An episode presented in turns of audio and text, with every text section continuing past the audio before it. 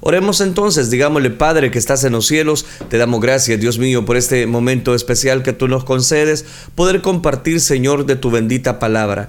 Gracias porque tú, Señor, tienes cuidado, control de nuestra vida.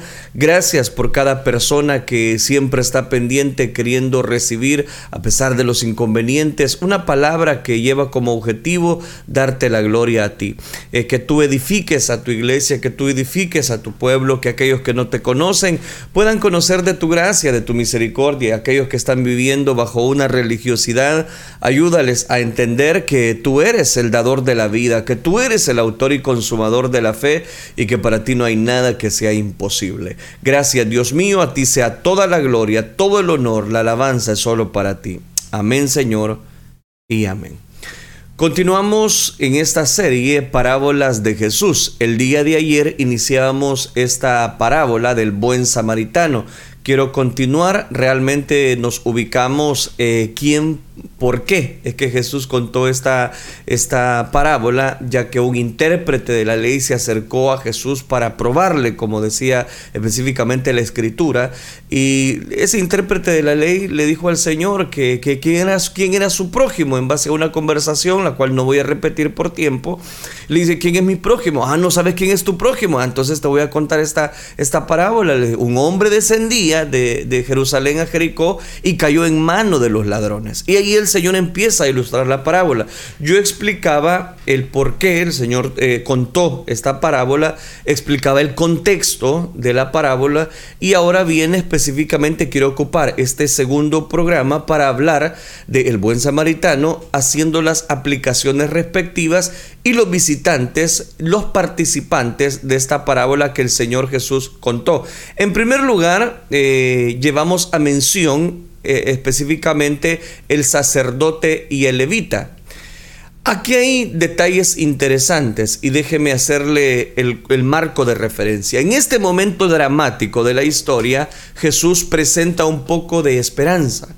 Aconteció que descendió un sacerdote por aquel camino, y recuerde que la cita que nos ocupa es Lucas capítulo 10 versículo 31. A primera vista esto parece ser la mejor de las noticias. Aquí viene un siervo de Dios, el que ofrece sacrificios eh, por el pueblo en el templo, recuerde, según la época. Un hombre espiritual que debe ser un modelo de compasión y que usted puede tener un, tener un mayor marco de referencia de cómo eran los sacerdotes, según Hebreos capítulo 5, versículo 2, en la misma ley mosaica, en Levítico capítulo 19, versículo 18, nos da un amplio recorrido de lo que era un sacerdote o un levita que eh, eh, específicamente él debía saber también que los versículos de Levítico, versículo 33 y 34 de ese mismo capítulo expone el principio del amor al prójimo con una aplicación sorprendente. Sorprendente digo porque también era de amar a los extranjeros. Cuando el extranjero eh, morare con vosotros, y voy a citar específicamente un pasaje del Antiguo Testamento citado en Levítico, cuando el extranjero morare con vosotros, en vuestra tierra no lo oprimiréis. Como a un natural de vosotros tendréis al extranjero que more entre vosotros, y lo amarás como a ti mismo. Oiga, qué interesante. Según un sacerdote, sabría lo que específicamente la función de ellos, lo cual Dios ya la había establecido. Por ejemplo, Miqueas capítulo 6, versículo número 8, lo declara de una manera categórica y sorprendente. Él dice, ¿qué pide Jehová de ti? Solamente hacer justicia, amar misericordia y humillarte ante tu Dios el sacerdote estaría plenamente consciente de que él, el que cierra su oído al, al clamor del pobre, también él clamará y no será escuchado.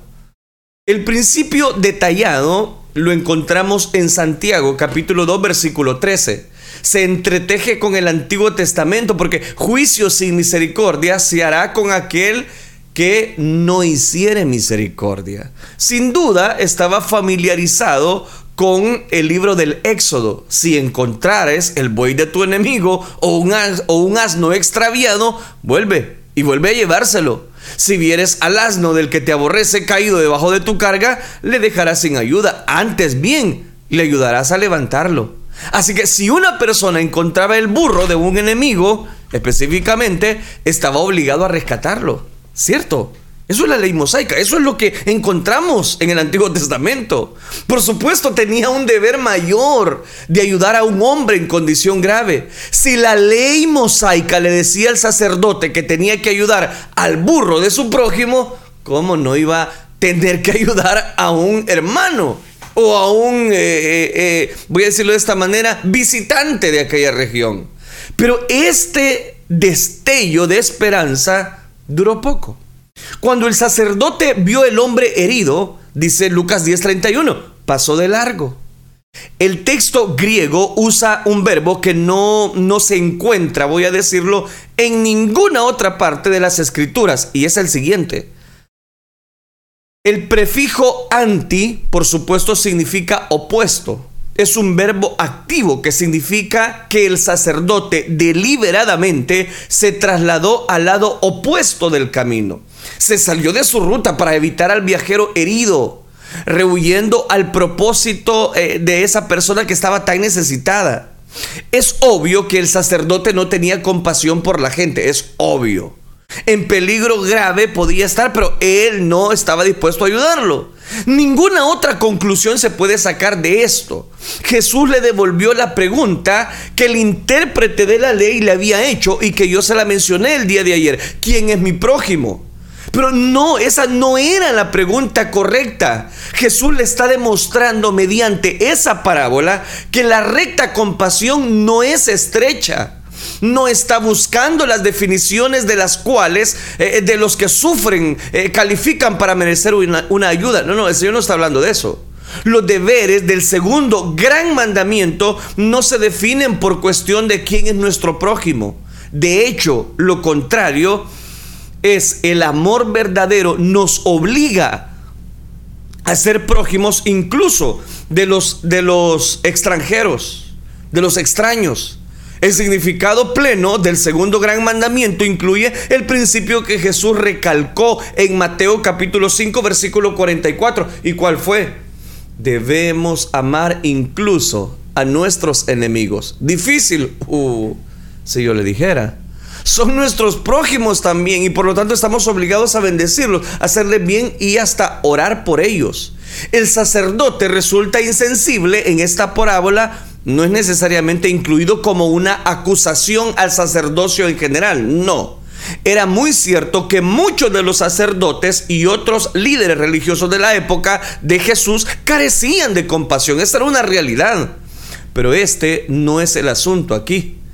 Este sacerdote representa a cualquier persona con pleno conocimiento de las escrituras y familiarizada con los deberes de la ley quien se espera que ayude, pero no lo hace. El siguiente versículo presenta a un levita. Este es el segundo personaje. Todos los sacerdotes eran, por supuesto, de la tribu de Leví. Más específicamente los que servían como sacerdotes eran descendientes de Aarón, uno de los hijos de Leví. Por lo tanto, el término levita se refirió a los descendientes de Leví, que no eran también descendientes de Aarón. Ellos servían en papeles subordinados en el templo. Algunos eran ayudantes de los sacerdotes, eh, eh, algunos eran de la policía del templo, otros trabajaban eh, en varios papeles del mantenimiento y servicio en los, en los terrenos específicamente siempre del templo. Pero sus vidas estaban dedicadas al servicio religioso. Por lo que como sacerdotes se esperaba que tuviesen un conocimiento de las escrituras hebreas. Sin embargo, cuando este levita llegó al lugar donde el herido estaba, hizo lo mismo que el sacerdote. Tan pronto como eh, vio a la víctima indefensa en el suelo, se movió hacia el lado opuesto del camino. Este era otro hombre, desprovisto de compasión, carente de misericordia. Si anteriormente en Lucas capítulo 10 Jesús oró, yo te alabo, oh Padre, Señor del cielo y de la tierra, porque escondiste estas cosas de los sabios y entendidos y las has revelado a los niños, sí Padre, como así a ti te agradó. Estos dos personajes religiosos en la parábola, un sacerdote, el segundo un levita, encarnan lo que Jesús quiso decir con los sabios y entendidos. Representaban los más educados y más altamente estimados religiosos de su cultura, pero en realidad no conocían a Dios. Tampoco eran verdaderamente aptos para el cielo, eran hijos de desobediencia y por lo tanto objetos de la ira de Dios. Ellos no tenían verdadero amor por Dios, a Dios. Porque si alguien ama a Dios, también guarda sus mandamientos. También no amaban a sus prójimos específicamente eh, eh, porque cuando se enfrentaron a una necesidad real, a una necesidad urgente y tuvieron una oportunidad de demostrar el amor, no lo hicieron, se negaron a hacerlo. Ellos son notables ejemplos de personas religiosas que observan, observan puntiosamente la ley ceremonial, incluso dedicaban sus vidas al servicio, pero carecían de cualquier virtud real que se necesita. La gente a veces cita esta historia del buen samaritano señalando al sacerdote y al levita como ejemplos de absoluta impiedad y luego cierran el libro y con una sensación de superioridad moral se acabó. Para hacer esto es no entender el mensaje que Jesús quiere darnos. Es cierto que se puede condenar la cruel indiferencia de estos dos, de esos dos personajes, sacerdote y el levita, son crueles. Su negligencia deliberada es digna de mirarse con absoluto desprecio. Pero al hacerlo, ¿sabe qué es lo que pasa? Nos condenamos también a nosotros mismos. La actitud de ellos es precisamente lo que vemos en la naturaleza humana en la actualidad, incluso dentro de nuestros propios corazones pensamos, no me quiero involucrar, no conozco lo que este hombre o las personas que lo golpearon pudieran hacerme, a saber si es un ladrón que está tirado, eh, y empezamos a poner una y mil excusas. Sin, sin, sin eh, en algún momento tenemos las, voy a decirlo de esta manera, las justificaciones exactas del momento para mostrar una insensibilidad a la hora demostrar nuestra verdad, nuestro verdadero cristianismo. Esa indiferencia, ese descuido de personas en extrema necesidad, incluso si no nos si no, si no mostramos, voy a decirlo, esa entereza, fracasamos. Fracasamos demostrando lo que realmente debemos ser, hijos de Dios. Jesús muestra e, esta idea, y présteme bien su atención, esta idea inconfundible al presentarnos al buen samaritano, y ahí va a quedar bien de manifiesto. Cuando se enfrentaron específicamente la diferencia entre los judíos y los samaritanos, porque es importante hacer eso. El samaritano aparece como un giro inesperado dentro de la parábola en la historia de Jesús. Al igual que el hombre que fue golpeado, que fue robado, el samaritano viajaba solo. En algún momento, después de que el sacerdote y el levita habían pasado, el samaritano llegó a la escena. A diferencia de los dos eh, clérigos profesionales, el samaritano tuvo compasión. Cuando vio el cuerpo ensangrentado del pobre viajero, según Lucas capítulo 10, versículo 33, la víctima del robo era un hombre judío. Esto sería perfectamente claro para los oyentes de Jesús ya que el escenario de la historia está en Israel. En un camino desierto para salir de Jerusalén, recuerde eso, los gentiles raramente viajaban por ahí, mucho menos los samaritanos. En la mente de la audiencia original de Jesús, un samaritano sería la fuente probable de menos ayuda para un viajero judío en peligro en el camino de Jerusalén a Jericó. En primer lugar, los samaritanos evitaban habitualmente este camino. Un samaritano viajaría por él si había una emergencia, pero una emergencia grave que lo obligara a hacerlo. Pero más que esto, los judíos despreciaban a los samaritanos y viceversa no podían. Judíos y samaritanos no se llevaban. Una enconada hostilidad mutua había dividido a los dos pueblos desde hacía muchos siglos atrás. Los viajeros judíos que iban a Galilea tomaban el camino de Jerusalén a Jericó precisamente porque querían evitar Samaria no pasar por Samaria. La gente en este camino no se dirigía hacia el norte en dirección de Galilea de manera directa, sino hacía eh, el viaje hacia el este, hacia Perea, al otro lado del, río Jordán. Era una ruta indirecta a Galilea, más larga, más ardua, pero sin tener que pasar por Samaria. Y eso es lo que eh, elegían específicamente. El pueblo judío consideraba a los samaritanos eh, étnica y religiosamente impuros.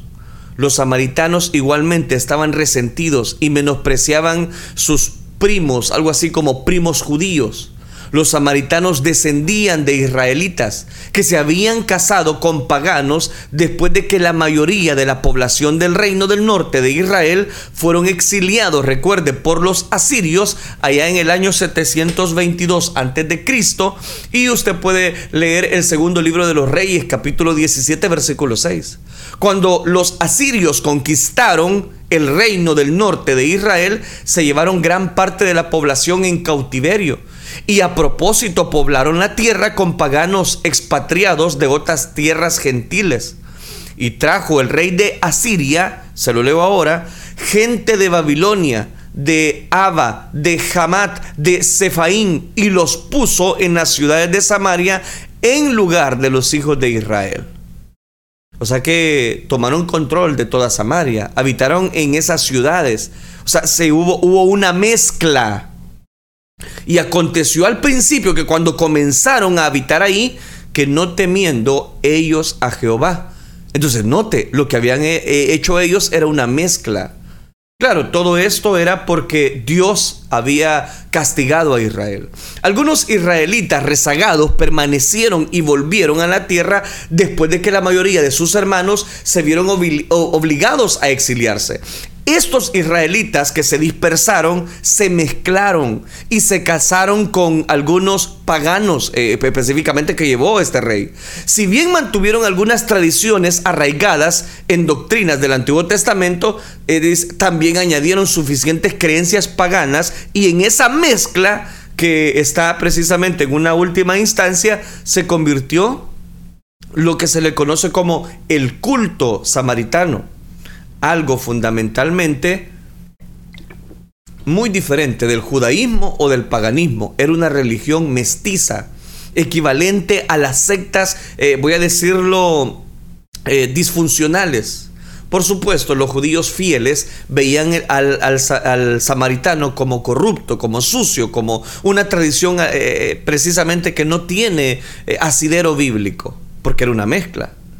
Durante la época de Esdras, los judíos del reino del sur comenzaron a regresar de la cautividad a Babilonia. Permítame hacer ese cuadro para entender el porqué de la parábola. Cuando empezaron a reconstruir el templo de Jerusalén, recuerde que los samaritanos les ofrecieron ayuda. Incapaces de ocultar su desprecio justificado en, ese sincretismo samaritano, los judíos le negaron a recibir la ayuda a ellos. Así que los samaritanos trataron de sabotear el proyecto y eso usted lo puede encontrar en el libro de Esdras, capítulo número 4. Y unos años más tarde, bajo el impulso de Zambalat, ellos también trataron de detener la reconstrucción del muro de Jerusalén por medio de Zambalat a Nehemías, que, que era el que, el que estaba tomando mucho protagonismo para la reconstrucción de aquellos muros. A partir de esa época, a través de los siglos, judíos y samaritanos mantuvieron la más amarga enemistad entre ellos. Entonces, note, los judíos consideraban a los samaritanos como apóstatas, que habían vendido su primogenitura espiritual. Después de todo, los samaritanos habían participado activamente de aquella contaminación de la tierra. Habían contaminado la descendencia y eran culpables de toda idolatría. En la manera de pensar de los judíos, la existencia de los samaritanos era algo malévolo, era un producto o fruto derivado de los pecados de Jeroboán. Al igual que Jeroboán, en, última instancia, los samaritanos construyeron un templo para ellos mismos, como sacerdotes falsos, con sacrificios fuera de ley, según los cálculos de los judíos. Eran peores que los paganos debido a la sutileza con la que habían contaminado su religión. El odio de los samaritanos hacia los judíos hmm, no se quedaba atrás. Cerca de 130 años antes de la época de Cristo, la nación samaritana había sido derrotada por Juan específicamente un rey judío que de la dinastía eh, que de los macabeos.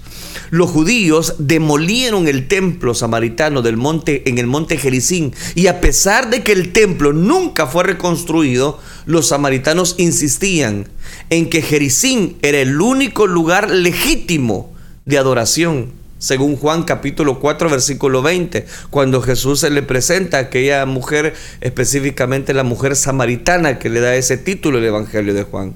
Hoy día hay menos de un millar de samaritanos, pero todavía adoran en Jericín. En tiempos de Jesús, la animosidad entre judíos y samaritanos era especialmente feroz el profundo desprecio de los judíos por sus primos eh, que habían hecho ese mesticismo, esa mezcla, no se podían llevar. Habían mucha rivalidad entre ellos. Así que aquí está un hombre samaritano. Y, y lo que es peor, el Señor lo, lo lleva a mención dentro de esta parábola. Y por eso el título, la parábola del buen samaritano. Y aquí está este hombre un samaritano, a quien el líder religioso judío típico asumirá que es el enemigo obligado del viajero herido. Si el sacerdote y el levita le dieron la espalda, ¿qué haría este samaritano cuando viera a un judío que estaba indefenso en medio de un apartado del camino? Lo mataría o robaría su cadáver. De ningún modo. Viéndole dice Lucas capítulo 10, versículo 33, viéndole, ¿quién? El samaritano. Viéndole, dice, fue movido a misericordia. ¿Qué está tratando de decir Jesús ahora? Si es que no se podían ni ver. Es algo así como cuando las personas dicen, es que la sangre de esa persona me choca, dice. No, no, es que no, no puedo ni verla, no sé qué me pasa. Pero ahora Jesús sabía que esos dos pueblos no se llevaban y ahora Jesús dice que cuando venía un samaritano fue movido a misericordia. ¿Qué está tratando de decirnos Jesús con esta parábola? Fue una respuesta preliminar a la pregunta original de aquella persona intérprete de la ley. Y es una respuesta difícil Difícil con un reproche sutil dirigido al intérprete que planteó la cuestión de quién es mi prójimo. En primer lugar, sus posiciones privilegiadas como líderes religiosos no sirvieron para que el sacerdote y el levita fuesen aptos para el reino. O sea que nosotros podemos estar confundidos. Porque las iglesias ahora pueden llenarse de personas religiosas, pero no ser salvas. Las iglesias pueden llenarse de personas que tienen privilegios, pero no ser salvas. La religión pura y sin mácula delante de Dios no consiste en derechos de nacimiento y abolenco o en rituales o en confesiones eh, rutinarias de la fe. La religión pura es algo completamente distinto. Y aquí eso es lo que el Señor quiere destacar a través de esta parábola del buen samaritano. El Señor, uno se preguntará, ¿qué es lo que quiere destacar? ¿Cómo es que el samaritano, si judíos y samaritanos no se llevaban, cómo es que este samaritano fue movido a misericordia? El samaritano ahora toma un lugar central de la historia. Y aquí viene el punto principal. Observe cómo este hombre ama. Viéndole, fue movido a misericordia, porque dice que viéndole, nada notable hay aquí. El sacerdote y el levita llegaron hasta este punto, pero no mostraron amor este, un, este hombre, un hereje marginado, un hombre despreciado como lo eran los samaritanos, ese fue movido por la compasión. Algo en su corazón se compadeció de este hombre. Una sensación de tristeza, de pena, de empatía tierna, si usted quiere. Él vio, aceptó la necesidad urgente de rescatar, de recuperar a aquel hombre. Él llevó la carga del hombre herido como si fuera la suya propia. Y dice el versículo 34, acercándose Este es el polo opuesto de lo que hicieron el sacerdote y el levita.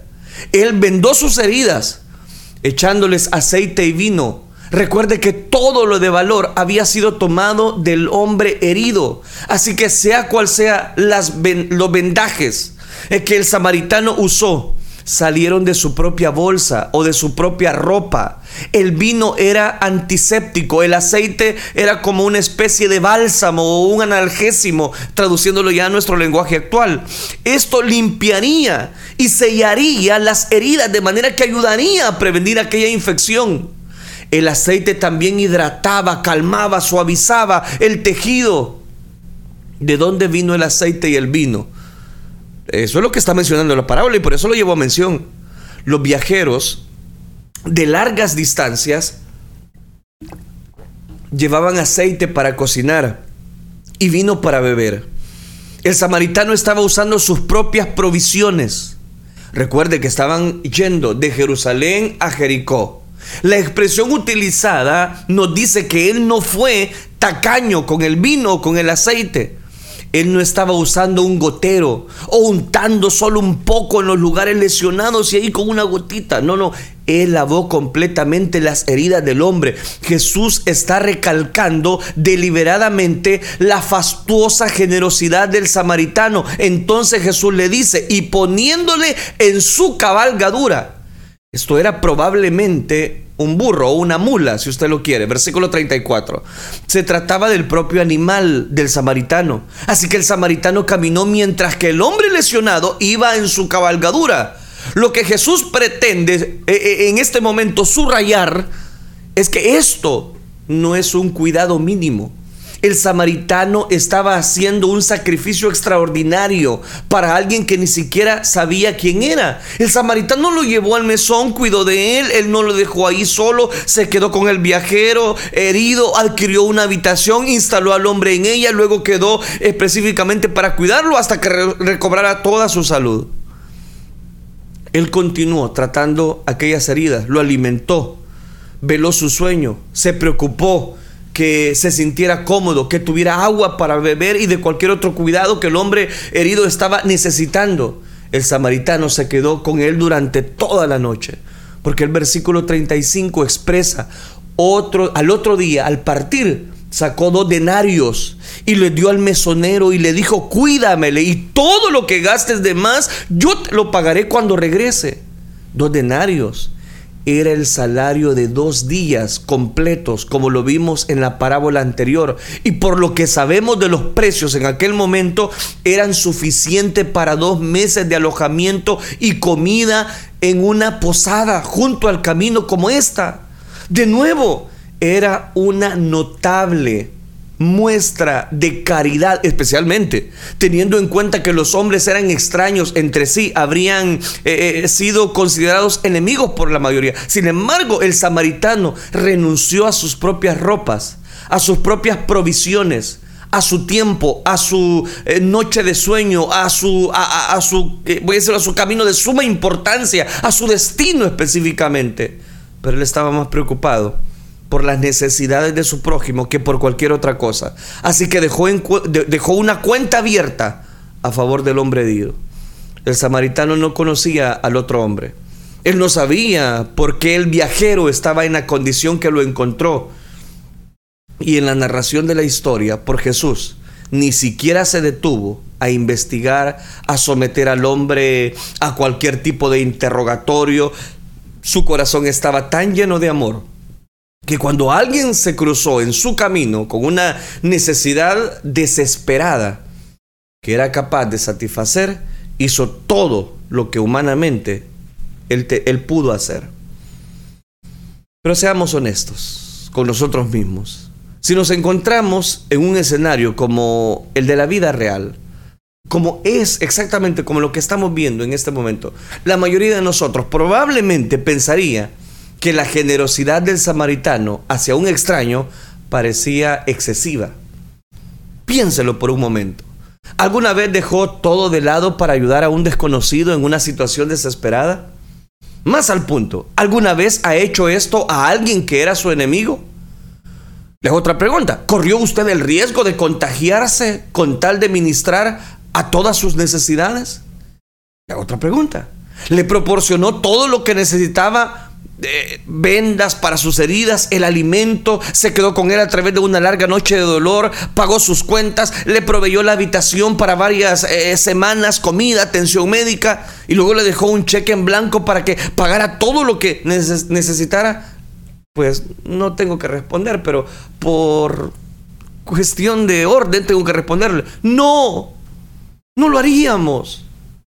Y eso me hace pensar el amor sin límites. En realidad hay alguien que ha hecho todas estas cosas para usted que me está escuchando o que me está oyendo. Esta es precisamente la forma en que cuidamos de nuestras propias necesidades. Dame lo que necesito. Llama al mejor médico, llévame a la mejor instalación médica, organiza el mejor cuidado que puedas conseguir, cuida de mí siempre y cuando lo necesite, mímame, Sabe, cuando veo esta parábola, podríamos conseguir estar más cerca al verdadero sacrificio propio con un miembro de la familia o con un amigo muy cercano. Pero ¿quién haría esto por un extraño? Es más, por un enemigo. Es más, voy a decirlo esto, voy a atrever a decir esto. Algunos, ni por sus familiares, muestran un amor sin límites. Ni por la familia muchas veces nosotros nos desvivimos sin duda, usted ha hecho algo maravillosamente generoso en algún momento de su vida, pero en realidad ama a extraños como este personaje. Por supuesto que no. Jesús está describiendo un amor poco común que no tiene límites. Tenga en cuenta que esta es también una especie de réplica a la pregunta original del intérprete de la ley que se encuentra en Lucas capítulo 10 versículo 25. Haciendo qué cosa heredaré la vida eterna. La respuesta es la siguiente. ¿Qué está escrito en la ley? Amarás a tu prójimo como a ti mismo. Bien ha respondido. Aplausos, aplausos para el intérprete. Haz esto y vivirás. Jesús contó la parábola del buen samaritano con el fin de mostrar el estándar increíblemente alto que establece la ley para nosotros. Es un, es un, es un reproche, no solo para el, aquel intérprete, sino también para nosotros. Si realmente amáramos siempre a nuestros prójimos de la misma forma en que nos amamos y nos cuidamos a nosotros mismos, la generosidad del samaritano no parecería tan notable, sino una realidad de la vida. Con la poderosa lección de la parábola todavía flotando en el aire, aquel personaje tenía una sola respuesta posible, el que usó de misericordia con él. Versículo 37 de Lucas capítulo 10. La siguiente respuesta de Jesús debería haber provocado una profunda convicción y una humilde confesión de la propia incapacidad del hombre. Y el Señor le dice, ve y haz tú lo mismo. Aquí está el asunto. La ley exige que usted ame así todo el tiempo. Y no hay una debilidad. Tiene que amarlo así. Eso es la ley. Como intérprete de la ley, el hombre debería haber conocido que no podía realizar un simple acto de altruismo extravagante o imaginar que él había cumplido con las exigencias de la ley siempre. La ley exige perfección todo el tiempo. Pero aquí viene la aplicación, porque el tiempo se me está avanzando. Jesús nunca quiso tal promesa a almas engreídas o santurronas. Tanto este hombre como el joven rico le hicieron preguntas específicas acerca de cómo heredar la vida eterna. Y él le responde confrontándolos con las exigencias de la ley. Pero para ellos que tienen oídos para oír, él dejó de forma constante y muy clara que la vida eterna no se gana mediante los méritos de la ley, más bien es la herencia de la gracia de todos los que verdaderamente ponen su fe en Cristo como Señor y único Salvador personal. El hombre aceptó la lección que Jesús estaba enseñando, confesó su incapacidad cuando Jesús le dijo, veías tú lo mismo, reconoció su necesidad de gracia y de arrepentimiento. Al parecer, no. Este es el final de la historia. Lucas pasa inmediatamente a un incidente diferente del ministerio de Jesús, públicamente deshonrado. Su fallido intento de ganar un combate verbal con Jesús el anónimo intérprete de la ley simplemente desaparece de la narración y nunca más oímos hablar de él. Como típica persona religiosa, orgullosa, autosuficiente. Está bien que la parábola nos motive a perfeccionar nuestro amor por nuestro prójimo. Espero que usted sea motivado de esa manera. Si usted últimamente ni a sus familiares, ni a los que viven en su casa, usted les da el valor, les auxilia, les guía, usted tiene que tomar en cuenta esta parábola. Pero si esta es su única respuesta a la parábola, entonces es prácticamente la peor respuesta que alguien podría dar a esta lección que Jesús estaba enseñando. Esta parábola tiene el propósito de impulsarnos a confesar nuestra debilidad, nuestra debilidad pecaminosa, pero también buscar gracia y misericordia, acercándonos arrepentidos con fe en Jesucristo. Él es el único que cumplió verdadera y perfectamente a los que por Él se acercan a Dios. Aquí cito Hebreos capítulo 7, versículo 25. Él es la única fuente verdadera de vida eterna. Si bien este intérprete de la ley verdaderamente hubiese mirado en la ley de Dios como él mismo recitaba los mandamientos, hubiera reconocido su pecado en lugar de alejarse y luego olvida cómo era. Habría encontrado un Salvador cuyo yugo es fácil y ligera su carga.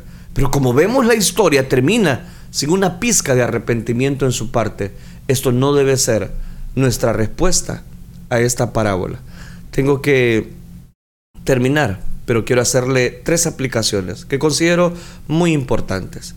La primera de ellas es cuán importante es que cada uno de nosotros no vivamos religiosidad. La religión nos salva. Que cada uno de nosotros que hemos escuchado o que sabemos de la palabra de Dios, que esto sea para nosotros motivo, sí, de aprender, de conocer, pero más de conocer, de llevar a la práctica el conocimiento que ahora nosotros tenemos. Segundo, los privilegios, las liturgias no salvan a nadie. Usted puede pasar todo el día en una iglesia, no, puede no, no, no va a perderse ninguno de los cultos, pero si usted no le ha entregado su vida a Cristo, estamos mal, mi viejo. Tenemos que dar el paso de obediencia, de fe. Y tercera aplicación de esta parábola, cuán importante es que tengamos misericordia, como un día Dios tuvo misericordia de cada uno de nosotros. Estábamos muertos, el mundo ahora gime de dolor, de sufrimiento, pero están buscando donde no hay. Están buscando donde fuentes equivocadas. La única fuente inagotable de esperanza es Cristo Jesús. Yo no le hablo de una religión, le hablo de que usted confíe su angustia, su problema y lo ponga en los brazos amorosos de Cristo Jesús. Hay personas, y esa sería una cuarta aplicación, que malentienden esta parábola y dicen, ya ve, la iglesia está obligada a ayudarnos. No, caballero, no, no, no, no estamos obligados a ayudarle. Le ayudamos porque le amamos. Le ayudamos porque Él nos amó primero. Y si Él nos amó primero, hay suficiente amor para amarle a usted, para poner delante de Dios sus necesidades. Por eso es que compartimos esta bendita palabra. Oremos al Señor. Padre nuestro que estás en los cielos, te damos gracias, Dios mío, porque tú eres misericordioso, bondadoso con nosotros. Te ruego, Señor, que tú estés tomando control de cada una de las personas que nos están sintonizando a través de las redes sociales. Bendíceles abundantemente, guárdales, inquiétales siempre a buscar de tu presencia, de tu rostro. Dale, Señor, siempre la veracidad de que no es del que quiere ni del que corre, sino del que tú tienes misericordia. Gracias por tener misericordia de cada uno de nosotros. Tu amor, Señor, está siempre para darnos vida, para darnos paz, para darnos salud, para darnos, Señor, vida y vida en abundancia. Dios mío, ahora rogamos que tú tomes control de estas enseñanzas y ayúdanos a poder llevarlas a la práctica. Te ruego por mi vida, Señor, ayúdame, ayúdame, Padre Celestial, sobre todas las cosas, a identificar, Padre, no solamente las necesidades eh, que las personas puedan tener, necesidades físicas, materiales, sino que también sus necesidades espirituales. Todo esto lo pido en el bendito nombre de tu Hijo amado, porque desde ya te damos las gracias. Gracias Cristo Jesús. Amén Señor y amén.